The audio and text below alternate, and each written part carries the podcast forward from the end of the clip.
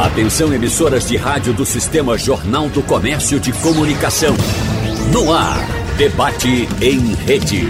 Participe! Rádio Jornal na internet. www.radiojornal.com.br Estamos começando o nosso debate desta terça-feira, dia 7 de fevereiro. Hoje vamos falar sobre golpes financeiros no meio digital. É inegável a presença e a importância que tem ganho essas tecnologias digitais no nosso dia a dia. A gente está usando cada vez mais. E hoje, a gente pode fazer quase tudo pela internet usando um computador ou um smartphone. Mas a questão é a seguinte: essas facilidades também estão ao alcance de quem quer se utilizar dessas ferramentas que estão disponíveis para cometer fraudes. E aí a questão é: como é que podemos fazer para desfrutar da tecnologia sem correr o risco ou correndo menores riscos possíveis de nos tornarmos vítimas dos bandidos virtuais? Para nos orientar nesse sentido e nos dizer a quantas andam essas questões que envolvem fraudes e crimes cibernéticos, nós estamos recebendo aqui o delegado Eronides Menezes, é, titular da Delegacia de Crimes Cibernéticos da Polícia Civil. Delegado, muito bom dia. Muito bom dia. Bom dia a todos os ouvintes. Bom dia, Trécio, já conheço também de outras datas. Bom, vou tentar aqui passar algumas dicas, sugestões para o pessoal não cair em tantos golpes, já que eles se multiplicam semanalmente. E as pessoas continuam caindo, né? Lamentavelmente, né? Temos também Tress Medeiros, especialista em segurança digital, gerente de tecnologia da informação do César School. Muito bom dia. Bom dia, Tony. Bom dia, delegado Unidos. Bom dia ao público em geral. É um prazer estar aqui mais uma vez para falar sobre esse tema tão importante e cada vez mais, mais é, necessário na vida da gente. E vai participar com a gente também o perito forense computacional Marco Raposo está chegando daqui a pouquinho para compor a, nossa mesa e nos trazer também orientações nesse sentido, disso que a gente está falando aqui hoje sobre golpes financeiros no meio digital. Os golpes financeiros, eles acontecem e dói mais porque dói no nosso bolso, mas nem sempre são só financeiros, não. Às vezes as pessoas sofrem outros, outros tipos de golpe também. Bom, eu começo perguntando, doutor Eunides, qual é o tipo mais comum? São muitos, né? São muitos e detalhe, eles se renovam e com uma velocidade impressionante, né? Verdade, a criatividade deles é enorme, né? Então eles vão se renovando, mudam a história, né? E para tentar sempre enganar as pessoas. Porque o pessoal conhece um tipo de fraude, qual é o linguajar, o que é que é pedido, mas aí na semana seguinte ele, ó, isso aqui o pessoal não está mais caindo, vamos tentar de outra forma. E aí a mentalidade para o mal vai sempre criando é, novas formas. Então o golpe do Pix continua ainda muito evidente, né? O pessoal cria realmente é, contas falsas no aplicativo WhatsApp, coloca foto de um parente, um familiar, de um amigo e sai entrando em contato com diversas pessoas conhecidas que estão lá nos seus, no seu hall de amigos de contatos mais frequentes. E aí o pessoal, poxa, mas é a minha filha, tá aqui a foto dela, me chamou de mãe. É a mesma foto do WhatsApp. Como é que o criminoso obteve que sabe que eu sou? Pessoal, são centenas, milhares. A forma, inclusive a forma como a pessoa salva no telefone, né? Fulana, mãe. Isso. Aí é logicamente facilita bastante isso o trabalho do bandido. Ele já chega se referindo à pessoa, já chama por mãe. E a pessoa vai, vai imaginar que, que não seja a filha ou o filho que está se comunicando naquela hora, né?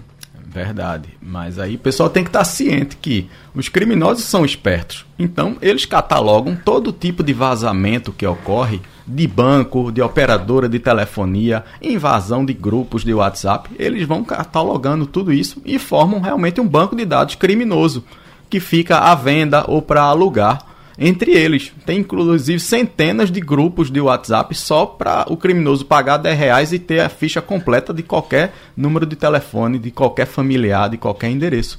Então ele, olha, eu vou tentar esse telefone ou esta pessoa, ele paga lá, faz o Pix na hora, o criminoso levanta a ficha e manda para ele a mensagem com tudo que ele precisa.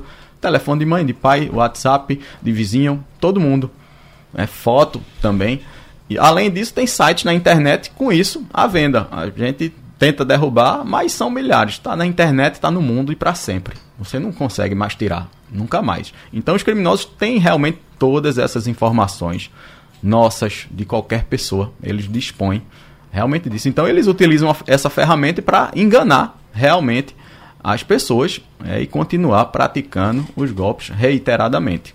Então, além o golpe do Pix, da tabela Pix também existe, né? Eles invadem contas de Instagram, né? De forma muito fácil, eles conseguem invadir, colocam lá um, um vídeos né, da pessoa e aí o que é que eles fazem quando eles invadem uma conta Instagram e a pessoa está muito desesperada? Olha, eu vou te devolver, fala para a vítima, mas grava um vídeo dizendo que essa tabela Pix aí é verdadeira. Então a pessoa vai e diz: Olha, pode fazer a transferência aí do Pix, que é verdade. Aí pega esse vídeo e publica no perfil da pessoa, o perfil que foi invadido. E aí as pessoas acreditam, acham que vão mandar 200, 300 reais e vão receber de volta 2 mil reais, 10 vezes mais. Então, isso não existe. Dinheiro não se multiplica, né? Não nasce em árvore só porque você fez uma transferência. Vai vir de volta. Então você vai perder o seu dinheiro. Então não caia nessa, nesse golpe da tabela Pix e jamais faça uma transferência quando for solicitado via aplicativo WhatsApp, sem antes falar pessoalmente com a pessoa. Teresa, eu estava falando a respeito dessa questão de como a pessoa salva na sua agenda do celular o nome das pessoas. Então é comum a gente botar para a mãe, botar lá, fulana, mãe, pai, tio, irmão, amor, quando é o namorado a namorada, isso aí é um cuidado que a gente tem que ter. É, já é algo que, que nos alerta para uma questão de segurança, porque facilita bastante a vida de quem quer cometer uma fraude, né? A pessoa, logicamente, que ela não vai pegar de uma forma aleatória, penso até que o, o bandido ele procura, né? Aquela pessoa que tem um grau de intimidade da forma como está salvo lá no celular. Porque se ele for fazer uma busca aleatória, a pessoa pode ir bater num contato que não tem intimidade suficiente para pedir dinheiro. A pessoa vai estranhar. Né? Essa pessoa não tem intimidade para me pedir dinheiro. Isso aí só pode ser uma fraude. Mas aí ele vai lá e procura e a gente mesmo, na hora de salvar, acaba colaborando pela forma como a gente salva o, o, os contatos no, no, nosso celular, né, Tresso? Exato. Tem uma série de questões, de dicas que são importantes ser levadas em consideração. Uma delas é essa, não salvar os contatos de pessoas próximas com um nome é, referente. É, isso já faz há muito tempo. E aí me, me, traz uma outra lembrança aqui, que é, que é aquela coisa que a gente sempre faz, inclusive com pai, com mãe, com parente, com esposo, com, com esposa, que é mandar uma senha pelo WhatsApp. Então, se um criminoso pega o telefone de alguém desbloqueado, ele faz a, na busca do, do WhatsApp, por exemplo, a palavra senha. A partir daí, se a pessoa tiver salvo alguma senha lá, já vai estar disponível e pronta para ser usada de algum serviço como o Instagram, como o e-mail, como uma senha de banco, por exemplo. Então, WhatsApp é um, é um terreno muito fértil para esse tipo de golpe e é muito fácil conseguir. São mais de 2 bilhões de pessoas no mundo todo usando. E é muito fácil conseguir alguém que não tenha experiência, que não tenha a consciência em relação à segurança, que seja pego numa, numa fraude ou numa, num ato desse tipo, entendeu? Bom, nós estamos recebendo também Marco Raposo, ele é perito forense computacional. Marco, muito bom dia, obrigado pela sua presença aqui. Bom dia, eu que agradeço. Marco, a gente estava falando a respeito dessa questão da facilidade. Bem, para mim é impossível, mas para o bandido nunca é, nunca é difícil, nunca é, é, é complicado. E a gente vê muito pessoas que dizem, olha, o meu Instagram ele foi hackeado, ele foi invadido. Como é que as pessoas conseguem fazer isso? Tem que ter a minha colaboração ou eles são tão especialistas no assunto que conseguem acessar a minha rede social sem que eu nem perceba, sem que eu nem tenha, digamos assim, dado alguma contribuição para isso? Uma das dicas, por exemplo, quando você vê o Instagram, o seu Instagram, do nada começa a aparecer seguidores.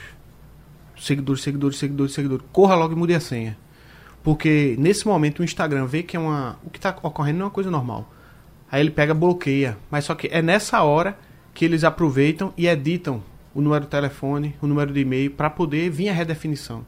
E aí eles pegam, porque assim, no Brasil muito, mas principalmente fora, existe um mercado de compra de perfis no Instagram. Tem muitos seguidores, o, certa quantidade, quanto mais seguidores, o valor é maior. E essas quadrilhas utilizam dessa forma, não, tem muitos seguidores, eles vão lá, começam a bombar seguidores. Da mesma forma como se compra seguidores. Você vai, vai, vai, vai, vai, vai, vai, vai, vai. Chega um momento que o Instagram bloqueia a conta. E é nesse momento, por conta da segurança do Instagram, que se utiliza desse tipo de prática. Geralmente a gente vê muita conta com nome em turco, ou de Bitcoin, ou coisa do tipo. Quando você vê que seu Instagram, do nada, ou então seguidores que você não segue, você começa a ver o status nos stories, aparecendo vários. Corra logo e mude a senha. Se demorar mais um pouquinho, a sua conta vai ser roubada. E deixa a conta privada, não é? é Para que é. os seguidores não, não, não é. consigam lhe seguir automaticamente. Você é. deixa ela privada, então vai ter é. que pedir autorização para lhe seguir. É, e, e aí essa questão, porque, por exemplo, contas grandes de pessoas famosas são abertas. O problema é esse. Aí por conta disso, que são contas grandes, geralmente conta fechada é pouca gente. É alguém que não é famoso, ou é, mas não quer mostrar. E aí quando tem conta grande muitos seguidores utilizam dessa forma. Tanto no, no, no Instagram como no YouTube. Tá, pronto. Uma moda recente agora são os canais de YouTube que transmitem jogos piratas. Né? Uhum. Os streams e tal. O que é que eles estão fazendo agora? Eles estão começando a alugar canais no YouTube. A partir de 100 seguidores, eles pagam um valor entre 50 e 80 reais. E não é muito. Mas muita gente faz isso. Por quê? Porque alguém que já assistiu vídeo, jogo no YouTube, do pay-per-view, o que for, que não tem autorização, daqui a pouco aquele vídeo cai. E ele não vai voltar mais. E aí o que é que eles fazem? Eles transmitem o mesmo jogo em vários canais. Mas só que a pessoa que está alugando o canal não sabe que o canal dela vai ser perdido. Claro que é pequeno, mas é a partir de 100 membros. E através daquele seu e-mail você não vai conseguir mais criar, ter seu canal de volta. Então, direto, pronto, pode ver durante a semana aí, vai ter jogo. Vai ver lá. Aluga o seu canal a partir de 50 reais, 80 reais e as pessoas alugam o canal no YouTube, fica um tempo. Porque eles vão eles fazem uma rede.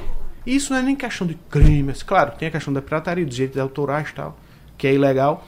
Mas eles pegam, vamos dizer, eles alugam 10, 15, 20 canais. Derruba um, vai outro. Para o cara que alugou, que está ganhando dinheiro no Pix, tá bom. Mas o cara que alugou o seu canal, ele vai perder o canal. E o canal dele é, é vinculado a um e-mail do Gmail. E aí até aquele e-mail também ele vai, re, vai ter problemas contra disso. Então certas coisas que muitas pessoas fazem na internet e essa questão do streaming, na sua grandiosa maioria, é os meninos bem jovens, até pela quantia do valor, que ainda, por conta de um valor muito pequeno que vai ganhar, acha que está na vantagem, mas não está. Porque é uma coisa que a gente sempre fala, e a internet muitas vezes parece terra de ninguém, mas não é. Cada vez mais tudo que é visto, tudo que é falado. A gente pode fazer um teste aí. Se colocar aí, qualquer palavra aí, eu amo o nazismo, sua conta vai cair na hora. Ou seja, existe uma fiscalização, tanto de robôs como de pessoas. A questão da, da, da autenticação em mais de uma etapa é uma coisa importante também para garantir a segurança, né? Sim, sim. E é uma coisa que é dificilmente as pessoas fazem. E geralmente os aplicativos já vêm isso. Por exemplo, o WhatsApp ele tem a sua própria autenticação. Que você pode fazer isso. Chega lá. Interessante que de tempo em tempo vai aparecer a senha para você colocar a senha. Não aparece sempre. Mas se o celular ele não é seu, a pessoa roubou o celular, pegou, não é dela, e vai pedir essa autenticação. E a pessoa não vai saber. Agora, interessante também que é bom essa senha da, da autenticação nas outras etapas ser diferente da senha de desbloqueio de tela. Porque a pessoa pode pegar uma senha de desbloqueio de tela e dizer, desbloqueio, qual é a senha de desbloqueio de tela? Aí o cara dá o desbloqueio. Aí o cara leva o celular. Mas a de segunda etapa ele pode não ter. Porque como foi falado aqui, é a questão da agenda telefônica. Que é uma coisa chata, mas infelizmente a gente tem que estar tá ligado nisso, nessa questão de mãe, pai, amor. Botar lá o grau de parentesco da é. pessoa, obviamente que quem pega o celular e vai querer cometer Já uma fraude ou, ou pega, se apropria do, do WhatsApp da pessoa, isso, vai a lista isso, isso. de contatos, vai facilitar bastante. Né? Já sei a quem eu vou me dirigir. Que ela já vai digitar mãe, pai, amor, ou coisa do tipo, já vai lá para ver quem é aquela pessoa. Ou então as pessoas que mais está conversando. Então a questão do WhatsApp, que o professor também falou aqui, da questão de você colocar senha e colocar o nome senha. Aí você vai lá na lupinha no próprio, porque o, o WhatsApp hoje virou meio que uma agenda, um arquivo de várias coisas, né? Antes a pessoa fazia grupos e excluir o outro, mas exemplo, tem função que tem um grupo que só você está no grupo. Que é um porta-arquivos lá, porta-informações. Se lê alguma coisa interessante, aí, bota lá, aí joga o link para lá, lá. manda, vai mandando. Vai aí mandando. você bota lá, senha, tal, e as pessoas têm muito essa mania. Tanto fisicamente, como nas redes sociais, principalmente no WhatsApp, de colocar senha caixa, senha Itaú, senha Banco do Brasil, senha não sei o que, cartão não sei lá. Ou seja, a informação está toda lá. Toda lá. Foto de cartão, frente e verso, com um código atrás. Ou seja, você recebeu a foto, mandou para alguém, ou precisa mandar, depois apaga. Exclui da, da pasta. Exclui lá, porque as pessoas olham, alguém vai fazer uma compra, ó, oh, tô precisando um cartão, um parente, um filho, um amigo, quem seja. Exclui depois aquela foto. Porque tá lá foto frente e verso. Não precisa mais de nada. Ou seja, você faz compras online e tudo mais. Gera cartão virtual, faz uma série de coisas. Bom, é, é, professor Traço é, como é que funciona essa questão, ou a, a quantas anda essa questão da segurança dos sistemas? A gente sempre ouve falar da questão é, da criptografia, de segurança é, é, é, cibernética e tal, dessas empresas especialmente que lidam com as nossas redes sociais. É, é, como é que anda essa questão da segurança? Para que depois eu possa, a partir da sua resposta, fazer uma pergunta ao doutor Eronides que tem a ver com a nossa colaboração para que as fraudes aconteçam. É, o investimento é alto ah, em empresas que cuidam de nossas redes sociais. O investimento é maciço. Tivemos no ano passado, principalmente, um, um déficit no mercado com relação a profissionais de segurança. É muito difícil conseguir contratar uma pessoa. Melhoramos um pouco nisso ah, a, a partir do final do ano passado. É, e no setor financeiro, que talvez seja muito importante frisar aqui, o investimento em tecnologia manual no ano para 2022 foi 35 bilhões de reais. Em segurança, especificamente, 3,5 bilhões. Então, o que acontece é, o investimento é maciço, é, ele é necessário que seja feito, tem pessoas bem competentes trabalhando nesse processo, mas os, os ladrões estão sempre um passo à frente. Então, é difícil, é difícil conseguir resolver um problema, porque quando você resolve um problema, uma questão de segurança relativa a, a um pagamento sem contato, a uma transferência via Pix, aparece uma outra questão levada em consideração, um, outra, um, outra, outro tipo de ataque, um outro tipo de, de invasão, e as pessoas e os bancos correm, as empresas correm para resolver aquilo e seguem na sequência, e é um jogo de gato e rato. Importante frisar que tem dois, duas coisas importantes no telefone. O chip é muito importante.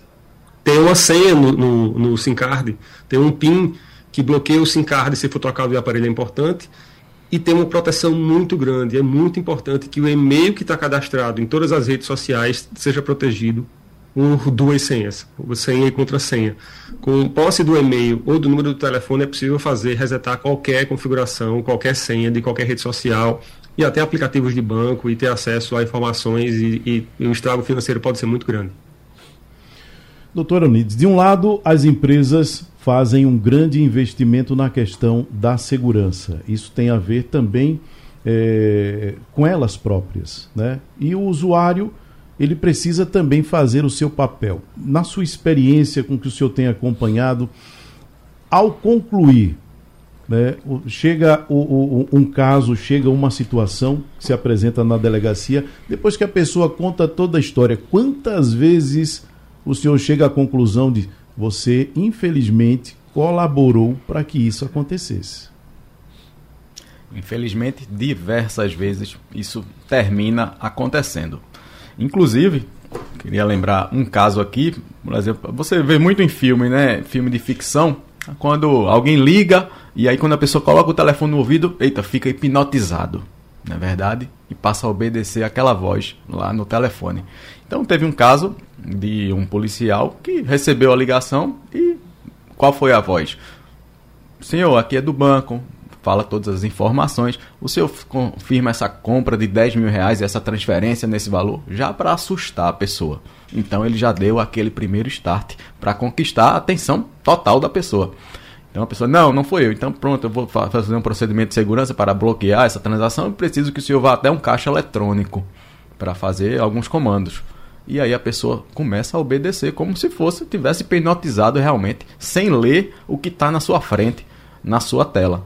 E aí a pessoa obedeceu, foi só lá, toque em tal, toque em tal número, toque em tal número, porque o criminoso já conhece a rotina daquele banco, daquele caixa eletrônico. Né? Ele não precisa ler e falar o que está escrito, ele só toque em tal, toque em tal, bem rápido. E a pessoa obedece sem ler, sem prestar atenção.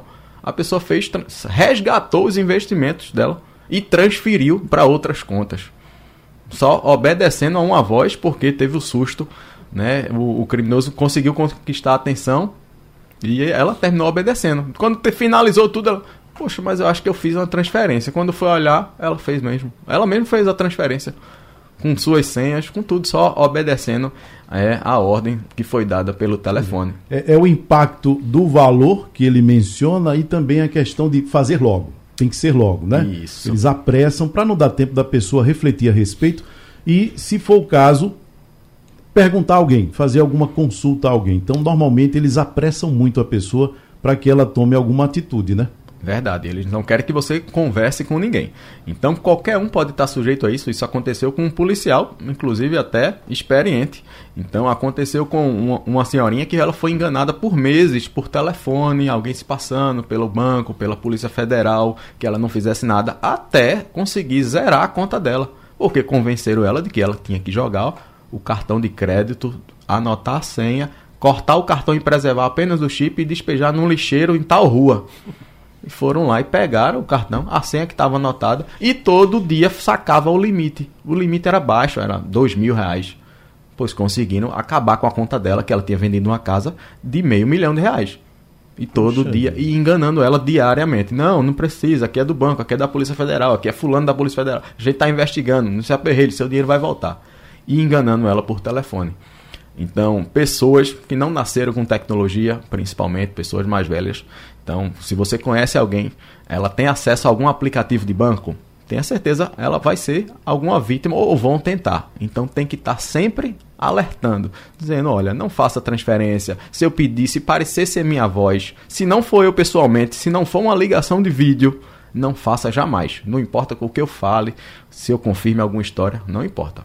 Em relação a essa autenticação em, em duas etapas, né, essa segunda camada, é, o pessoal tem que estar ciente de que Verificação em duas etapas por SMS, ou seja, por mensagem de texto, um códigozinho que vai chegar no seu chip do seu celular.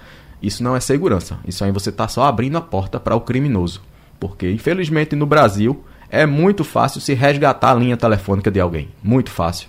Né? Com um documento falso, com uma foto colada, vai em qualquer estado e resgata a linha. Ela para de funcionar, a operadora não confere nada se a linha está ativa e simplesmente passa a sua linha para o criminoso. Isso quando vai em uma loja, quando não, algum funcionário remotamente passa essa informação. Então, a orientação é verificação em duas etapas, jamais por SMS, sempre por aplicativo autenticador. E outra coisa, corra para sua operadora e faça o cadastro da biometria facial. O que é que vai acontecer? Você vai lá, olha, eu queria a segunda via da minha conta e quero aproveitar e cadastrar a quero atualizar meu e-mail, meu endereço, qualquer coisa, qualquer serviço que você solicite e quero cadastrar a minha biometria facial. Então as operadoras, para evitar esse resgate da linha, elas estão cadastrando o rosto. Elas simplesmente apontam um tablet, escaneia o rosto da pessoa e aí ninguém com um documento falso vai mais resgatar sua linha em alguma loja do Brasil. Então é mais um item de segurança, né? Estamos falando sobre golpes financeiros no meio digital.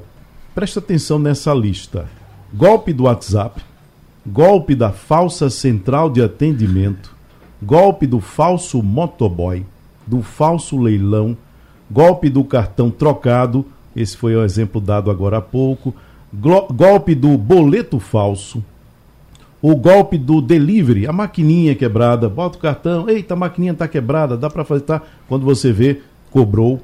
Golpe do empréstimo consignado, golpe do FGTS, golpe do Auxílio Brasil. Durante a pandemia, a gente trouxe aqui várias notícias dando conta de golpes que envolviam pessoas que estavam para receber o Auxílio Brasil. Imagine só. O phishing, que é o golpe da pescaria digital, a gente vai falar desse. O golpe da mão fantasma, que foi um golpe, esse eu acho que é até o, o mais recente. Essa questão da mão fantasma, do phishing, né, da pescaria. De repente a pessoa, por um, um cliquezinho que ela dá, ela simplesmente oferece ao criminoso tudo o que ele precisa para atuar dentro do celular dela. Essa questão da mão fantasma é uma, né?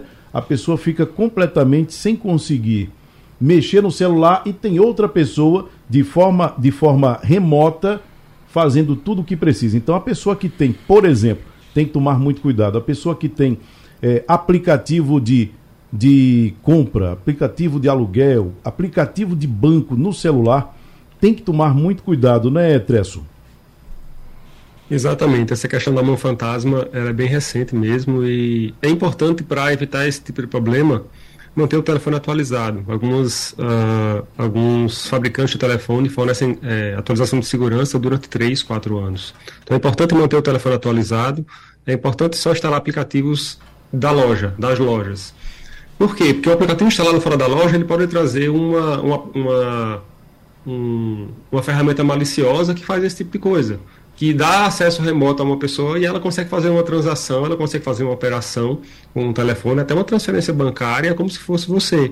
E você consegue ver a pessoa fazendo a operação, mas eu acho que no momento inicial você tem até um susto, não consegue nem tomar alguma ação com relação àquilo. Então, esse, esse golpe é, é bem crítico, é recente e ele está muito ligado à instalação de um aplicativo malicioso no telefone que normalmente vem através de uma instalação de fora da loja ou até mesmo de um clique num e-mail de phishing. Então, é, só para dar um exemplo, tem empresas especializadas em fazer campanhas de phishing, é, de disparar automaticamente campanhas de phishing para outras empresas. Então, eu contrato um serviço que treina os funcionários da empresa. Então, as pessoas vão receber ao longo do tempo, ao longo do dia ou do mês, e-mails que são falsos e que são e-mails de teste para saber se a pessoa vai clicar ou não no link. Então, essa é uma forma de fazer com que as pessoas sejam preparadas para esse tipo de coisa, porque pode ter uma situação onde você clica lá no e-mail desse e aparece uma página do Gmail, por exemplo, para você se autenticar. Aquela página é falsa.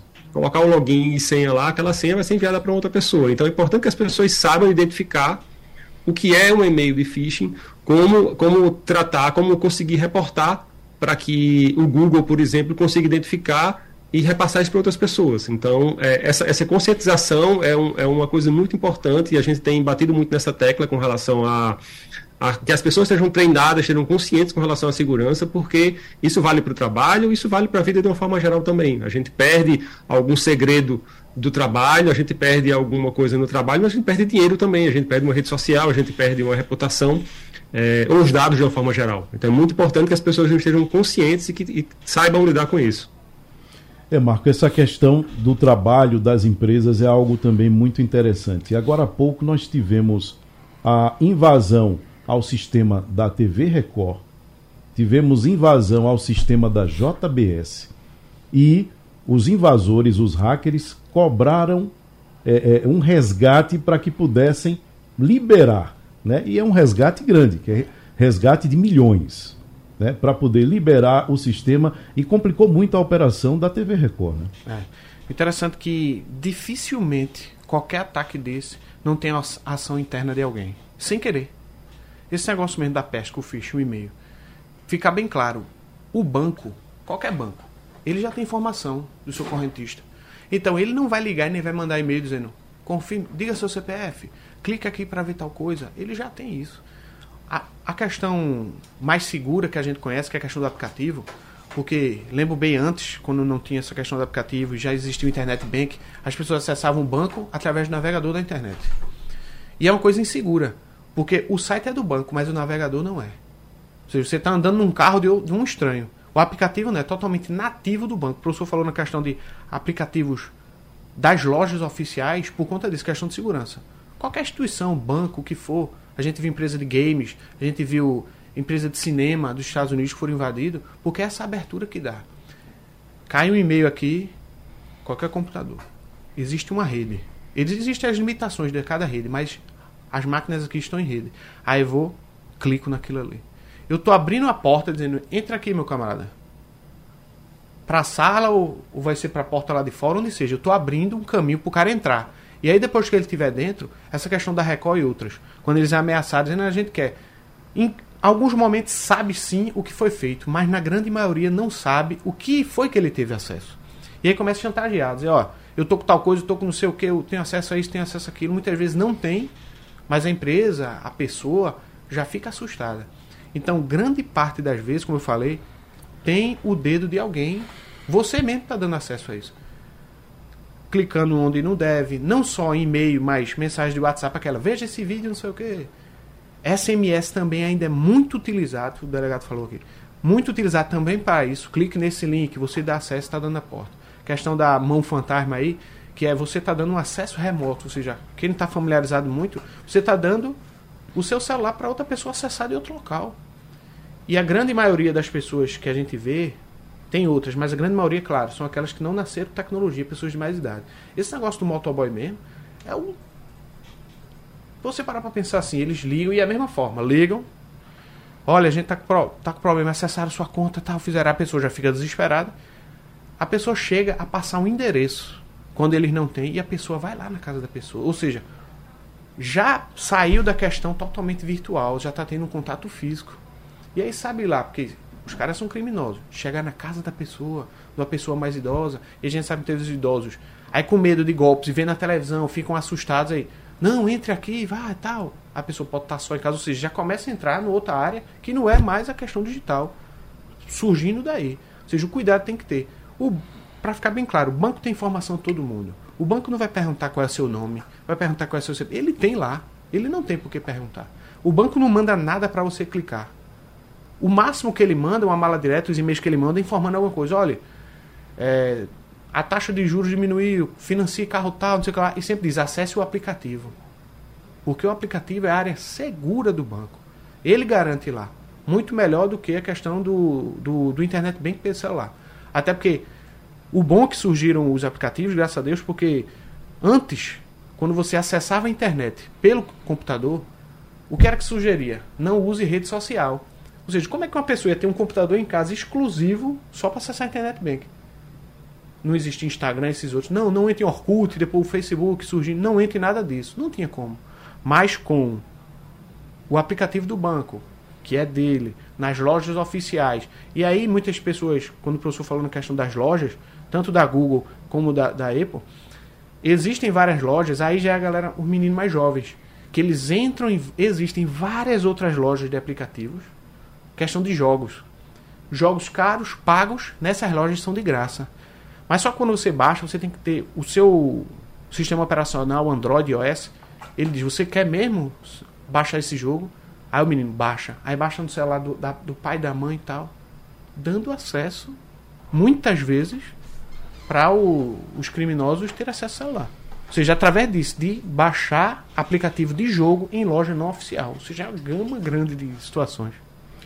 Eu tenho batido muito nessa tecla de o quanto a gente dá cabimento, o quanto a gente colabora com algumas fraudes que a gente sofre, não para lançar culpa sobre ninguém, mas é para que as pessoas possam entender que às vezes uma atitude dela pode livrá-la de ser vítima de criminosos.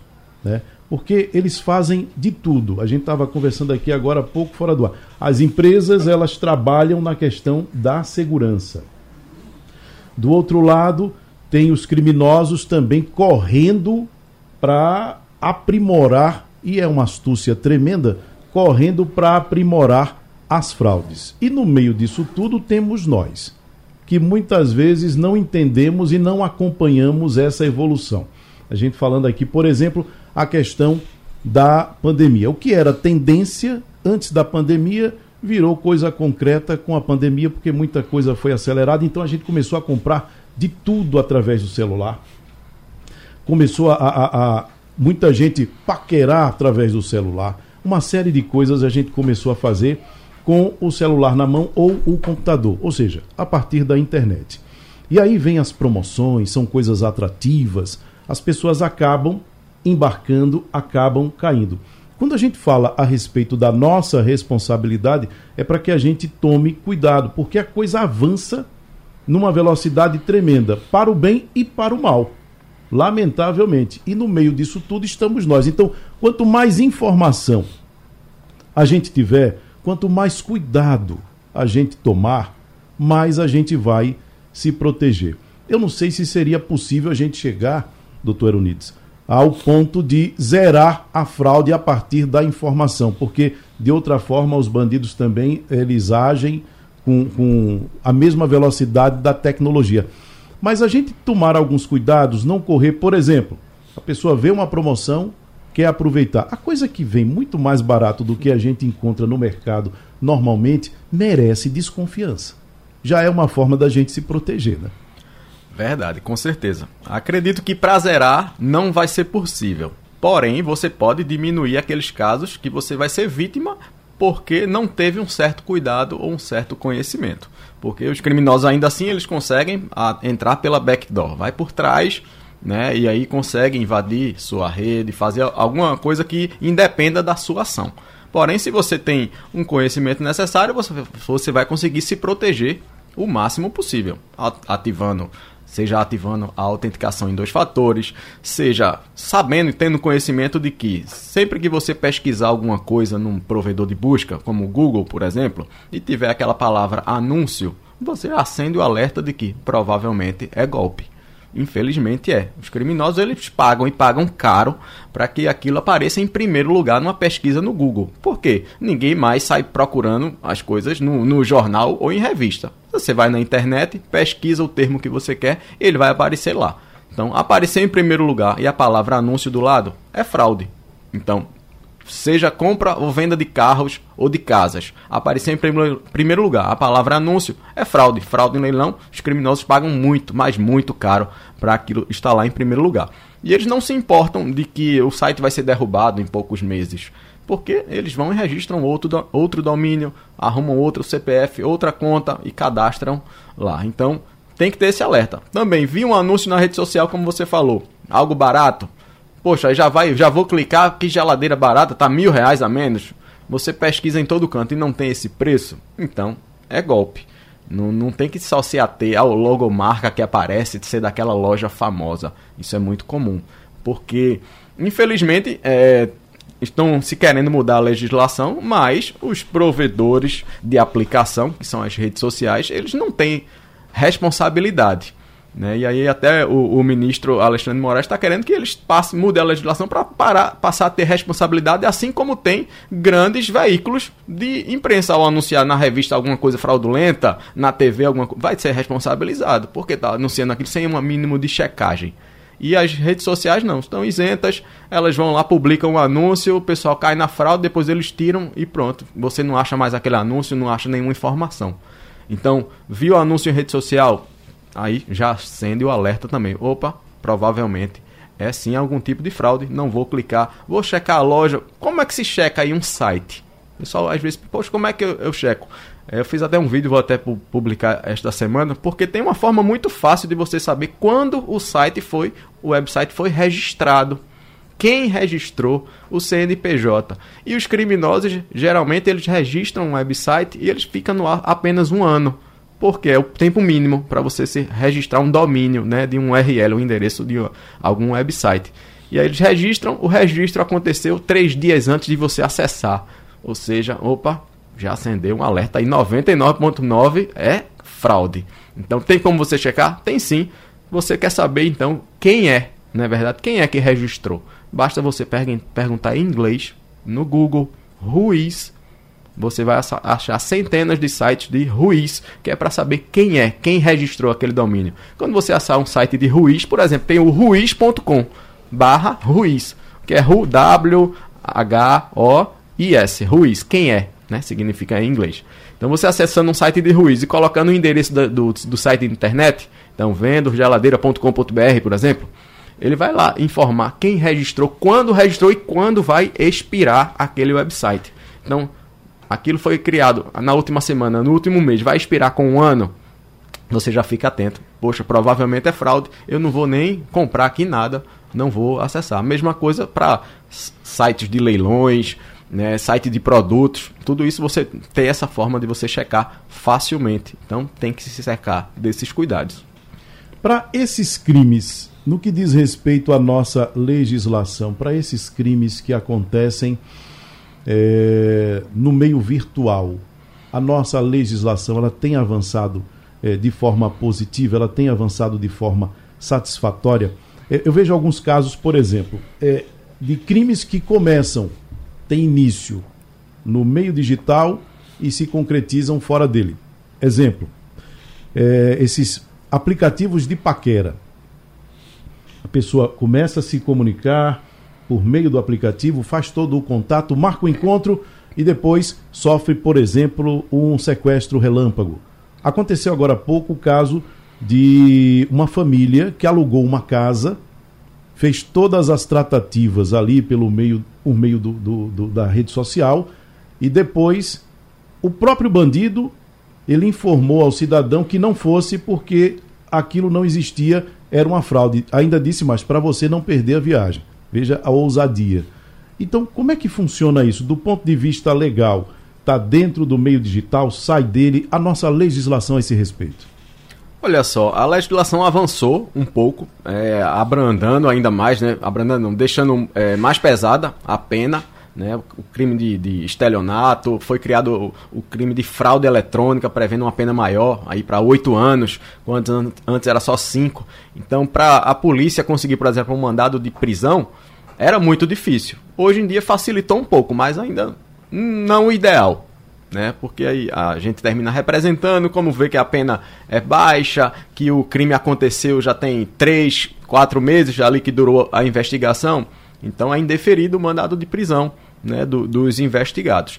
Então, ela avançou, foi criado sim é, várias é, modificações, tanto no Código de Processo Penal quanto no Código Penal, criando aí algum, algumas figuras para punir né, de forma mais severa o criminoso virtual. Então mudou-se também é, a competência para você investigar, por exemplo, um, uma fraude eletrônica. Então antes ficava na dúvida é aonde é lá onde o criminoso está, é agora é e agora não, é onde a vítima está, onde ela registrou a ocorrência, onde ela sofreu o golpe. Então ela vai lá, registra a ocorrência, é ali que vai ser competente. Porém traz um pouco de dificuldade. Por quê? A autoridade policial, o delegado vai depender de precatória ou do trabalho policial em outro estado de algum colega para ajudar em algum levantamento que for necessário. Porque os criminosos eles estão bem organizados, então estão bem espalhados pelo Brasil inteiro. Então, quando a gente começa uma investigação aqui, imediatamente vai dar em Goiás, em Santa Catarina, no Amazonas, em vários estados, porque são os, os titulares da conta. Né? A gente vai seguindo o dinheiro. Ele, como eles querem sempre um proveito financeiro, então vamos seguir o dinheiro que a gente consegue chegar. Então, na Delegacia de Crimes Cibernéticos, a gente investiga todas as frentes possíveis. Então, segue o dinheiro principalmente, então a gente se especializou nisso para seguir o dinheiro e também utiliza nosso conhecimento de tecnologia para chegar em quem criou, em quem registrou, o IP, onde foi registrado, a geolocalização. Então, tudo isso é a gente vai atrás. E o criminoso, ele sabe disso, então ele tenta se ocultar de qual, todas as formas. Então, quando a gente chega no dinheiro, muitas vezes, no beneficiário, ele, ah, não, eu só emprestei, e aí recebi 500 reais, 100 reais para emprestar a minha conta para fulano, e eu não tenho contato dele, não tenho nada. Então, a pessoa vai terminar respondendo sozinho. Então, não pense você que você abriu uma conta e deu para alguém e ganhou ali seus 100 mil reais, que vai ficar isento, né? Quem concorre para o crime incide nas penas a ele combinadas. Então tenha muito cuidado, porque vai ficar sua selfie lá que abriu o banco, seu documento, seu, sua geolocalização, seu dispositivo que foi utilizado. Não pense que por isso você não vai ser condenado. Então, se só chegou em você, mais nenhum elemento para chegar no, no, nos outros, então vai, vai, terminar a pessoa respondendo sozinho. Então minha orientação é essa para o pessoal ter muito cuidado ao ceder seus dados, seus documentos ou sua conta bancária para estar tá recebendo qualquer tipo de transação, não importa se é para um amigo, um conhecido, um, um, parente, porque geralmente é assim, são essas pessoas que se aproveitam da proximidade para vir pedir né, o, o uso da, da conta bancária. Debate eu já parto para as questões para a gente ganhar tempo. Tresso, é uma coisa que é uma novidade e que ainda deixa muita gente ressabiada e que os golpes já estão acontecendo em função dessa modalidade que é o cartão por aproximação. Eu sou do tempo do chupa-cabra, que o camarada tinha que ir lá na, no caixa eletrônico instalar o dispositivo para poder roubar os dados do cartão. Hoje em dia, esse negócio avançou absurdamente e aí a gente vê essa questão que está deixando muita gente assustada. Tem que tomar cuidado mesmo, né? Exatamente. É, é, importante, antes de qualquer coisa, habilitar a notificação de qualquer transação no telefone, pelo aplicativo do banco. Então é importante saber no momento que a transação acontecer, seja ela com cartão por aproximação ou não, ou uma compra, ou um Pix, saber no momento, porque a partir dali é possível tomar alguma ação. É, na época de carnaval, principalmente, tem uma preocupação muito grande: é o cartão está no bolso. E aí tem duas, duas formas de fazer um pagamento por aproximação: é via cartão se tiver a opção, e via o telefone se tiver compatibilidade né, com NFC. Então, no caso do cartão, é possível desabilitar o cartão, é, essa função do cartão para aproximação. Porque imagina um bloco de carnaval, todo mundo apertado e você com o cartão no bolso. Pois é. De fato, alguém pode passar com uma maquininha do lado e fazer uma transação.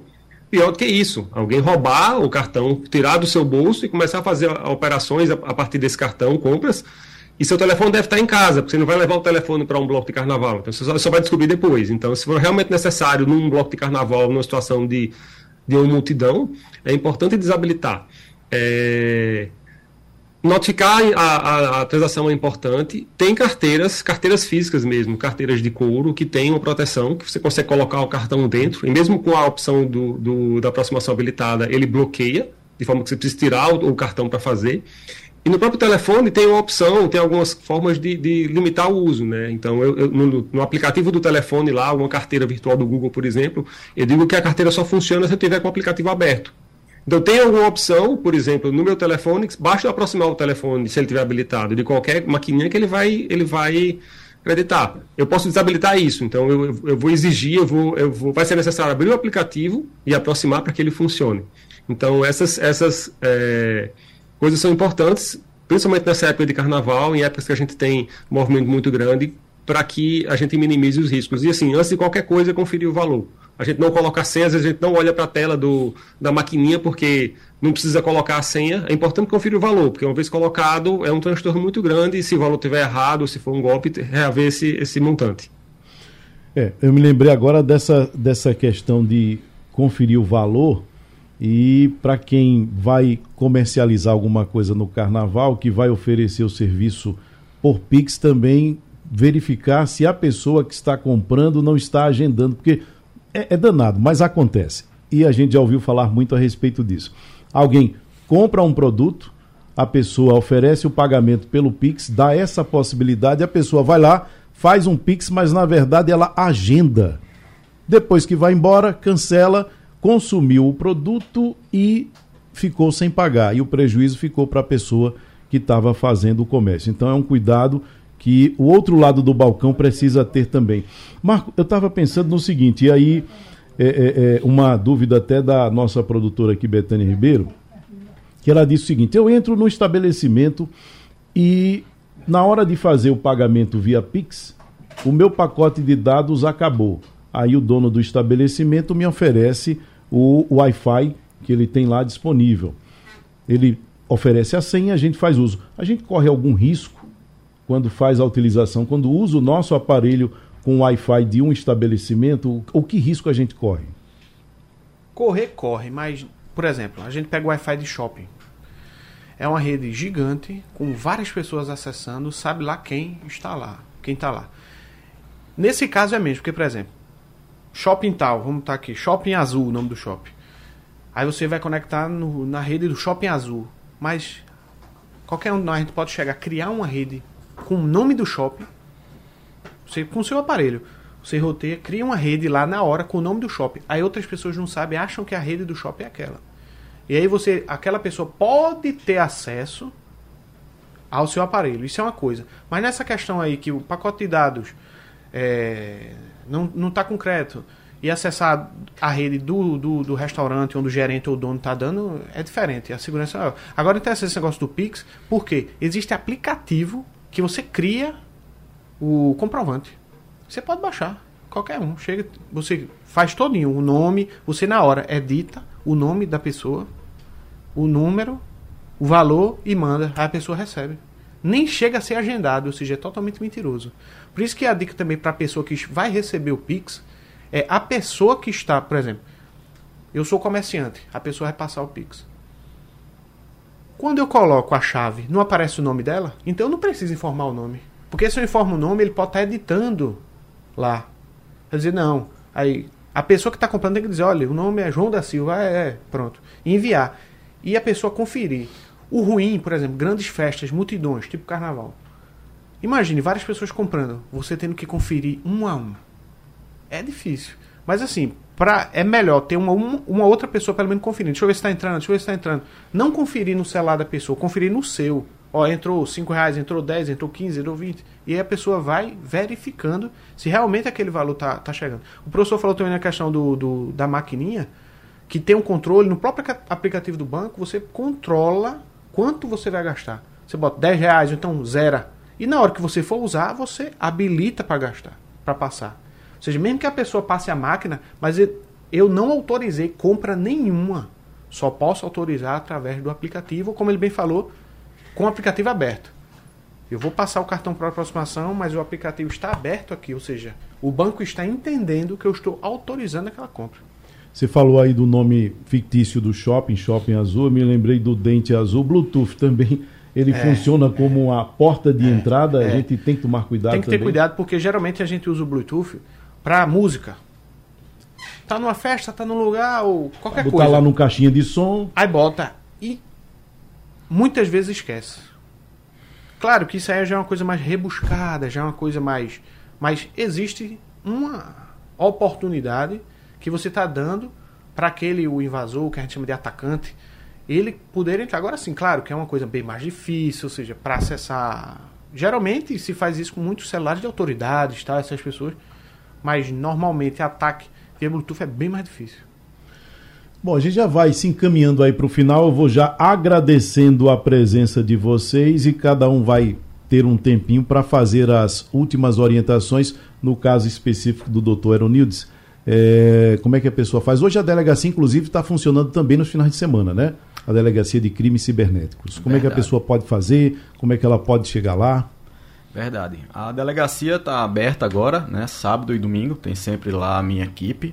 Tá, tá lá para orientar. Então, você procurou a delegacia do, do, do distrito, não teve um, uma orientação, tá com dúvida ainda? Pode ir lá no sábado, no domingo, pela manhã ou à tarde, que a gente ajuda a recuperar o seu Instagram ou dar qualquer orientação. A delegacia fica na rua Gervásio Pires, número 863, bem no início ali em Santo Amaro. Né? Então ela fica no primeiro andar, embaixo no térreo fica a delegacia do consumidor, em cima a delegacia de, de crimes cibernéticos. Quem tiver qualquer dúvida, pode me procurar lá no Instagram, delegado Menezes, Menezes com S, que eu tento ajudar o máximo de pessoas possíveis. Obrigado pela sua participação aqui no programa. Eu que agradeço, Tony, obrigado. E só lembrando a importância de você procurar a delegacia, porque você não sabe o que é que o criminoso vai fazer com seus dados. Então é interessante que você formalize que você foi vítima de um crime. Trécio Medeiros, obrigado pela sua participação, pelas suas orientações. E aí você pode trazer mais algumas agora. Eu que agradeço a participação. Importante trazer esse tema para todo mundo. Né? E eu estava olhando hoje de manhã e, de fato, há umas, algumas melhorias com relação a bancos, por exemplo. O banco que eu uso tem um, um item chamado modo rua. E no modo rua você limita a capacidade de transferência quando está fora da sua rede Wi-Fi de confiança. Então é importante habilitar, entender o que cada banco traz de melhoria, de recursos de segurança para que minimize os riscos e, e de fato, a, o problema financeiro, né? perder algum número, perder algum, algum valor. Antivírus é importante também. Tem um aplicativo de antivírus, uma suíte de segurança no telefone, faz com que tenha uma, uma melhora na segurança. Uma, uma ferramenta que tem antivírus, que tem uma conexão segura para usar rede Wi-Fi pública, que, que navega, que faz com que você navegue com segurança. Um aplicativo desse custa 10 reais por ano, 12 reais por ano, é muito barato. É importante ter um aplicativo desse no telefone, importantíssimo. Marco Raposo, obrigado pela sua participação, pelas suas orientações. Eu que agradeço e alguém quiser saber mais coisas, tem, pode entrar no site marcoraposo.com.br ou também no antipirataria.com.br, que lá a gente tem uma ferramenta de identificação de produtos piratas. Bom, e a informação ela fica disponível para você. Então, se você tem qualquer dúvida, como eu disse, a, a velocidade com que a tecnologia está avançando está deixando a gente para trás curioso é que os bandidos também estão numa velocidade tremenda, então a gente precisa ao máximo se proteger. Sugestão ou comentário sobre o programa que você acaba de ouvir, envie para o nosso WhatsApp 99147 8520.